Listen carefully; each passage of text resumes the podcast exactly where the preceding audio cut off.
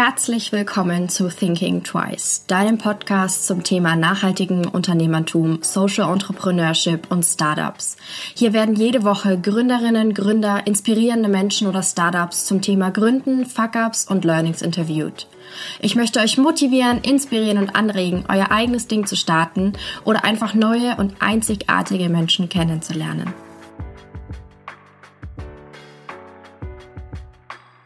Katharina ist die Gründerin von Yuka, einem Unternehmen für Naturkosmetik.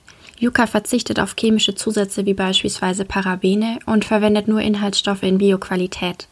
Bei der Verpackung wird so gut es geht auf Plastik verzichtet. Ich hoffe, euch gefällt das Gespräch genauso gut wie mir und ihr könnt etwas mitnehmen und für euch lernen und ich wünsche euch ganz, ganz, ganz viel Spaß. Herzlich willkommen zu meinem Podcast. Heute habe ich die Katharina zu Gast. Hallo. Hi, schön bei dir zu sein. Möchtest du dich mal kurz vorstellen? Sehr gerne. Ähm, ich bin Katharina, bin 28 Jahre alt, komme aus einem schönen, kleinen, beschaulichen Örtchen namens Biedenkopf und habe vor anderthalb Jahren die Firma Juka gegründet. Ah, könntest du mal ein bisschen mehr zu deiner Firma erklären? Was steckt denn dahinter? Klar, also ich habe eine Naturkosmetikmarke gegründet. Wir ähm, stellen ganz verschiedene Produkte her, von Seifen, also Gesichtsreinigungsseifen, Haarseifen, Körperseifen bis hin zu festen Deos, ähm, Handcreme und so weiter. Wir versuchen da ein bisschen, ja, das Bad ein bisschen plastikfreier zu machen. Ähm, das heißt, wir verzichten bei unseren Verpackungen auf Plastik, so gut es geht, ähm, nutzen viel Papier zum Beispiel oder verpacken ähm, einige Produkte in Gläschen oder in Döse, Döschen. Und mhm. genau. Cool. Ja, wie, wie ist bei dir dazu gekommen, dass du ein Unternehmen gründest? Ich wollte mich schon ziemlich lange selbstständig machen, ähm, bin aber in, also erst in den letzten Jahren auf die Idee gekommen, das mit Naturkosmetik zu machen, aber schon seit ich ein Teenie bin, hätte ich richtig cool gefunden, irgendwie ein Restaurant aufzumachen oder ein Café oder sowas mhm. in die oder eine Konditorei oder so. Ähm, also ich wollte mich gerne schon lange selbstständig machen, wollte gerne mein eigener Chef sein.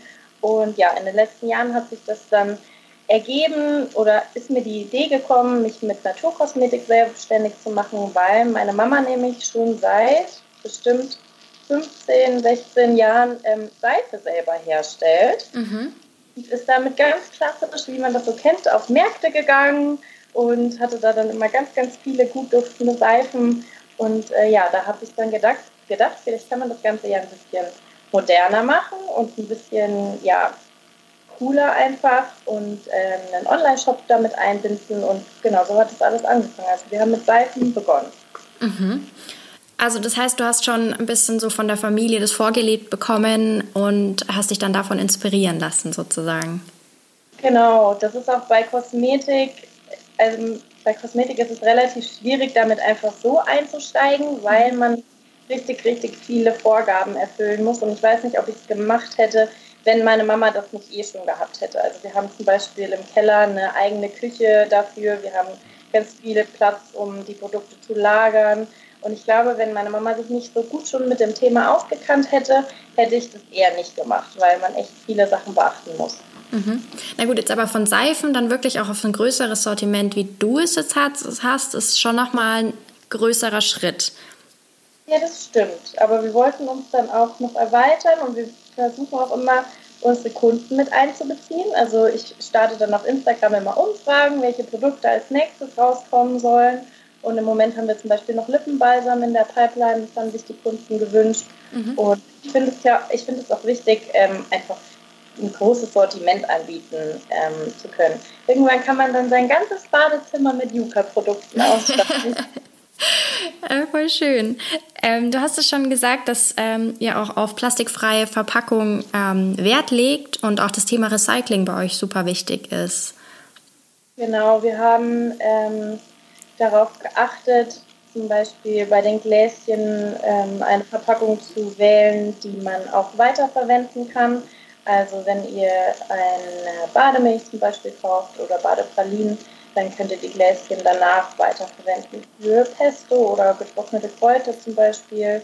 Und ja, bei den Seifen war es ein bisschen schwieriger. Also da, die sind einfach in Papier eingepackt. Das kann man ähm, jetzt nicht unbedingt wiederverwenden, aber zumindest ähm, dann halt im Altpapier entsorgen. Mhm. Und richtig, richtig cool fände ich irgendwann mal ein Pfandsystem einzuführen. Das heißt, wenn man dann eine Creme oder irgendwas in Döschen oder auch in Gläschen ähm, kauft, dass man das wieder zurückgeben kann und wir das wiederverwenden können. Mhm. Ähm, ich im Moment die Ressourcen einfach noch nicht zu, da ich ja das alles alleine mache mit meiner Mama und ähm, ja, aber wenn wir irgendwann mal mehr mehr ja, verfügbare Menschen da haben, dann wäre das cool, sowas zu machen, weil ich finde, eigentlich Pfandsystem ist das Optimale. Dann entsteht ja gar kein Müll quasi. Total, total. Das bedeutet, ähm, du machst das jetzt zusammen mit deiner Mama, aber die Gründerin vom Unternehmen bist du, oder wie habt ihr das äh, gehandelt? Ja, also ich bin die Gründerin, ich mache auch, ich bin quasi der Kopf der Firma und meine Mama unterstützt mich ganz lieb und ähm, hilft mir beim Verpacken der Bestellungen, beim Herstellen der Produkte und so weiter. Aber die Ideen kommen hauptsächlich von mir und auch alles, was so online zu tun hat, äh, regel ich. Und, mhm. Ja. Okay. Wie war so aus dem Umfeld so die Reaktion, dass du dein eigenes Unternehmen gründest? Ich meine, wenn sie das von deiner Mama schon ein bisschen gewöhnt ähm, waren, auch diese Selbstständigkeit, ähm, wie war das? Ähm, meine Freunde fanden es natürlich alle richtig cool. äh, das ist ja irgendwie, ja, es träumen ja ganz, ganz viele, gerade auch in unserem Alter davon, sich selbstständig zu machen. Und ich bin jetzt dann die erste gewesen, die sich mit einem eigenen Unternehmen selbstständig gemacht hat in meinem Freundeskreis und fanden mhm. alle super cool. Äh, in der Familie war, also meine Mama fand die Idee auch gut. Meine Oma war eher verhalten. Das ist so die alte, ältere Generation, die dann doch eher auf Sicherheiten setzt. Das war eher ein bisschen schwierig, aber war auch okay. Mhm. Ähm, genau. Und meine Mama hat mich dabei von Anfang an unterstützt, hat mir aber vor ein paar Wochen ähm, gestanden, dass sie am Anfang gar nicht so sicher war, ob das wohl klappt, wollte mich aber mal machen lassen. äh, ja, und jetzt lief es dann auch gut, da sind wir natürlich auch froh drüber, aber ja, am Anfang war sie noch ein bisschen skeptisch, hat es mir aber nicht gezeigt. Also sie hat ja, mich von Anfang an unterstützt. Ja, das ist doch die Hauptsache, wenn sie ab Anfang an dich unterstützt hat. Auch wenn sie da vielleicht skeptisch war. Aber ich glaube, so eine gesunde Skepsis gehört ja auch ein bisschen dazu. Ja, das stimmt. Das stimmt. ähm, wie hast du oder habt ihr euch am Anfang so finanziert? Ähm, also wie war das, wie habt ihr das gemacht? Ähm, ich hatte einen Existenzgründerzuschuss vom Arbeitsamt. Mhm. Eine richtig coole Sache. Ich weiß nicht, ob du da schon mal mit jemandem drüber gesprochen hast, aber Nein, halt tatsächlich noch gar nicht. wirklich, das hat mir am Anfang wahnsinnig geholfen. Also ähm, den kann man beantragen mhm. beim Arbeitsamt. Ähm, dann bekommt man einen Existenzgründerberater zur Seite gestellt, was auch super gut war. Der, an den konnte ich mich immer wenden, gerade am Anfang, wenn irgendwelche Fragen waren und bürokratische Fragen auch. Also das weiß man ja auch alles gar nicht so, welche Formulare man da ausfüllen muss, wo man hingehen muss, zu welchen Ämtern und so weiter. Mhm. Und ähm, finanziell wird man da auch unterstützt. Also man bekommt ein halbes Jahr Arbeitslosengeld 1, was halt wahnsinnig gut ist. Das heißt, auch wenn es am Anfang nicht läuft mit der Firma, kann man trotzdem, ähm, sich, hat man trotzdem genug Geld, um zu überleben. Ja. Und äh, ja, das ist echt eine richtig, richtig super Sache. Würde ich jedem raten, sich damit mal auseinanderzusetzen, der sich selbstständig machen möchte. Um das zu bekommen, muss man vorher gearbeitet haben, sonst gibt es ja kein ähm, Arbeitslosengeld. Und genau, dann kann man sich da einfach mal beraten lassen. Und wenn man angenommen wird, dann bekommt man diese Unterstützung für sechs Monate Arbeitslosengeld 1 und dann nochmal für neun Monate, meine ich, ähm, so 300 Euro, um die Sozialabsicherung, also um Krankenkasse zu mhm. bezahlen. Mhm. Und das war super gut. Und ansonsten habe ich aber, ähm, das Unternehmen hat sich aus sich heraus finanziert. Also ich hab, musste keinen Kredit aufnehmen. Ich habe am Anfang ein bisschen vom Gesparten ähm, dazu getan, aber ansonsten haben wir immer nur das ausgegeben, was wir quasi auch eingenommen haben. Mhm. Ich finde es halt super spannend, dass du das mit diesem Existenzgründerzuschuss ähm, erzählt hast, weil es hat tatsächlich noch keiner ähm, von meinen Partnern hier ähm, erwähnt. Ähm, aber es ist bestimmt für voll viele Leute auch total relevant. Mal was anderes als Crowdfunding oder so. Und es ist auch wirklich ähm, einfach meiner Meinung nach eine Menge Geld. Also je nachdem, wie viel man ähm, vorher verdient hat, ja. ist ja mit diesem Geld 1, glaube ich, 60 Prozent, meines wäre 60 Prozent des äh, letzten Lohns. Und das kann halt schon echt eine Menge Geld sein und äh, das lohnt sich auf jeden Fall. Also hundertprozentig. Aber es ist halt eher, es ist natürlich keine Sache, die einen dabei unterstützt, wenn man jetzt eine Menge Kohle auf einmal braucht. Das ist ja eher, kommt ja jeden Monat und eher da, um den Lebensunterhalt zu finanzieren. Aber ich glaube, das könnte gerade auch für so kleine Unternehmen, wie meins das ist, ähm, für viele, für viele relevant sein, für viele Gründer und Gründerinnen. Glaube ich auch und vor allem diese, vielleicht auch diese Angst überbrücken, dass man in der Anfangszeit kein Einkommen hat. Dass man, ja. da, dass man diese Hürde ähm, einfacher geht. Ja, auf jeden Fall. Also das hat mir auf jeden Fall also das gesamte Risiko am Anfang quasi genommen. Ja. Und wenn ich gemerkt hätte, jetzt nach dem halben Jahr, es läuft noch gar, gar, gar nicht gut, ähm, hätte ich mich ja auch noch dazu entscheiden können, das zu lassen zum Beispiel. Also ja, es war überhaupt kein Risiko da und so konnte ich auch, äh, da ich den ähm, Existenzgründerzuschuss gar nicht komplett gebraucht habe, konnte ich auch noch ein bisschen was zur Seite legen, was beim ähm, Unternehmen dann quasi als Gewinn angefallen ist, da ich mir ja nichts auszahlen musste. Ja. Und das ist auch super praktisch. Also dann, ja, genau, konnte man auch gut was ansparen einfach am Anfang. Erzähl das bei jemandem, dass du bei der Gründung eines Unternehmens was gespart hast. Hört man wahrscheinlich auch nicht so oft. Das stimmt. Aber das war echt, also wir haben von Anfang an Plus gemacht mit Yuka und die ähm, Ausgaben haben sich aber in Grenzen gehalten, also weil wir ja wirklich nur ähm, für die Inhaltsstoffe äh, die Kosten hatten. Ich hatte die meisten Maschinen und Geräte hatte meine Mama schon da. Das heißt, ich musste wirklich einfach nur ja, Inhaltsstoffe kaufen und äh, nicht mal Personal bezahlen. Und dann ist natürlich doch gut was übrig geblieben am Anfang. Das ist der Hammer. Das ist richtig cool. ähm, du hast ja schon gesagt, ähm, ihr produziert ja bei euch. Produziert ihr wirklich alles bei euch? Ja. Ja, wir produzieren von A bis Z alles bei uns in unserer kleinen Küche im Keller. Wow. Und zu zweit. ja, genau, zu zweit, alles zu zweit. Wie kann man sich das so vom Arbeitsaufwand vorstellen? Also ähm, wie lange dauert das oder wie viele Stunden steht ihr zu zweit in der Woche oder im Monat in der Küche? Kann man das so pauschal sagen? Hm, ich würde mal sagen, in der Woche, es ist gar nicht, es ist ehrlich gesagt gar nicht so viel, weil man doch ähm, immer dann einige, einige Produkte auf einmal machen kann. Also wenn wir zum Beispiel Seifen machen, dann kommen da ja nicht nur fünf Stückchen raus, sondern dann kommen da 150 Stückchen raus. Mhm. Und ähm, wir kochen so ein, zwei Mal die Woche kochen wir Seife. Das dauert dann so je zwei Stunden. Mhm. Und ähm, dann machen wir die anderen Produkte ja auch noch. Ich würde sagen, pro Woche stehen vielleicht insgesamt so sieben, acht Stunden unten in der Küche und machen. Also es hält sich wirklich in Grenzen, dadurch, dass man immer ähm, viel auf einmal machen kann. Dann mhm. kommt natürlich noch die Packerei dazu. Da haben wir auch noch einen eigenen Raum im Keller, wo dann gepackt wird. Wir haben einen sehr großen Keller. ich ähm, merke schon. Äh, und da, wir packen dreimal die Woche, mhm. äh, montags, mittwochs und freitags. Da holt die Post dann die Päckchen ab. Und genau, das kommt dann auch noch dazu. Und die restliche Zeit verbringe ich am PC, also Mails beantworten, ähm, Online-Marketing oder Bilder machen, auch zum Beispiel für den Instagram-Account, mhm. genau, Social Media fliegen, ja, so Sachen. Man nimmt es so von außen, denkt man, man steht da viel länger oder muss viel länger für die Produktion äh, aufwenden an Zeit. Ja, wir, ähm, wir produzieren aber auch nicht in riesigen Chargen, das ist ja auch das Ding. Also Yuka ist noch eine sehr kleine Firma und ähm, das heißt, es reicht auch vollkommen aus, wenn wir, wenn wir diese Zeit aufbringen. Klar, wenn wir wachsen, dann müssen wir auf jeden Fall, muss wahrscheinlich irgendwann oder hoffentlich muss irgendwann mal täglich Seife gekocht werden. Mhm. Aber im Moment äh, reicht das vollkommen aus, wenn wir uns da zwei, dreimal die Woche unten hinstellen und ein paar Produkte zaubern. ähm, was war jetzt so eure oder deine größte Hürde, die du bis jetzt äh, bewältigen und meistern äh, musstest?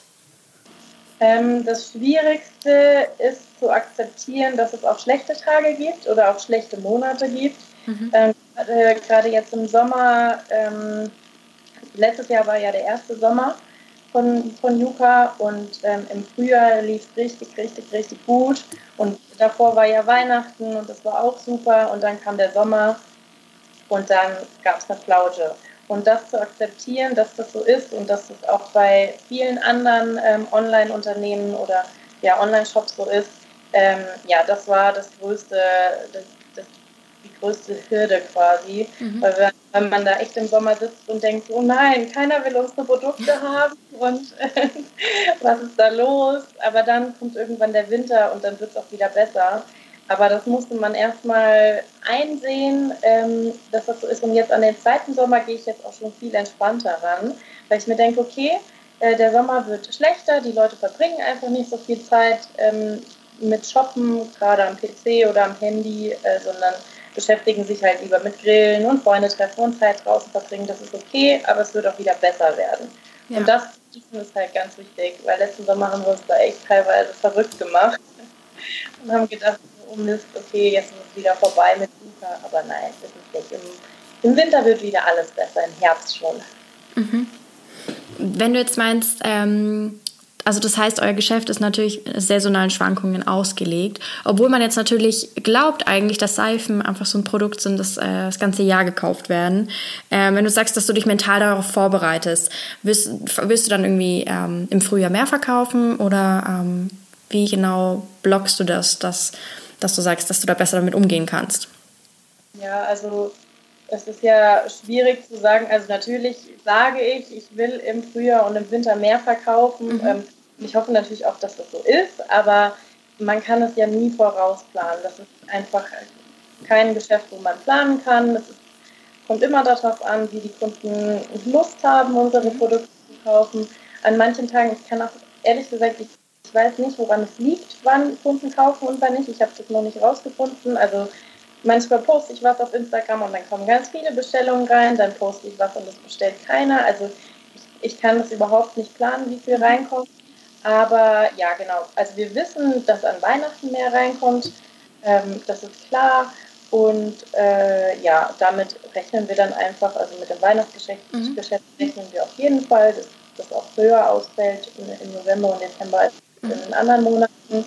Und ansonsten, ja, gucken wir einfach, dass wir dann mit dem Gesparten vielleicht, was wir dann in den guten Monaten ansammeln können, auch gut dann noch über den, äh, über den Sommer kommen. Mhm. Ähm, darf ich dich noch fragen, wo du, wo ihr eure Rohstoffe bezieht? Wie war das so, auch die Suche nach einem Lieferanten und auch vielleicht so ein bisschen, wie die Verhandlungen waren? Also wie seid ihr damit umgegangen, also so als junges Unternehmen da reinzugehen in zu Verhandlungen? Ähm, tatsächlich äh, kaufen wir da Rohstoffe, wo du sie auch kaufen könntest, wenn du Lust hättest, das in Naturkosmetik herzustellen. Also bei unseren ganzen, wir bestellen online, äh, in Online-Shops und bei den ganzen ähm, Online-Shops, in denen wir kaufen, gibt es die Möglichkeit, nur, keine Ahnung, 100 Milliliter, meinetwegen Avocadoöl zu kaufen. Du kannst mhm. aber auch 2 Liter Avocadoöl kaufen. Mhm. Und größer sind unsere Mengen gar nicht, die wir brauchen. Also ich hatte mich mal mit einem ähm, Großlieferanten auseinandergesetzt äh, und mit ihm geschrieben, aber das sind einfach Mengen, die man da abnehmen muss, die brauchen wir noch nicht. Also mhm. wir da auch nicht. Also ich achte darauf, dass ähm, fast alles Bioqualität ist. Manches bekommt man ja gar nicht in Bioqualität, mhm. jetzt zum Beispiel Salz oder solche Sachen, die abgebaut werden, Tonerde und so weiter.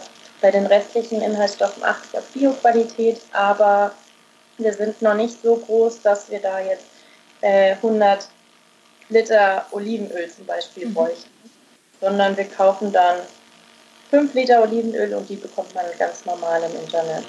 Okay, das heißt, ihr hattet auch noch gar keine so wirklichen Verhandlungen mit einem Lieferanten. Mhm, gar nicht. Das vielleicht auch irgendwann. Natürlich kommt es. da werden wir jetzt auch gleich bei meinem nächsten Thema und zwar, was sind denn eure Ziele so dieses Jahr? Was habt ihr euch so zum Ziel gesetzt? Ähm, jetzt kommt ja erstmal der Sommer, den wir überstehen müssen. Wir schon drüber geredet.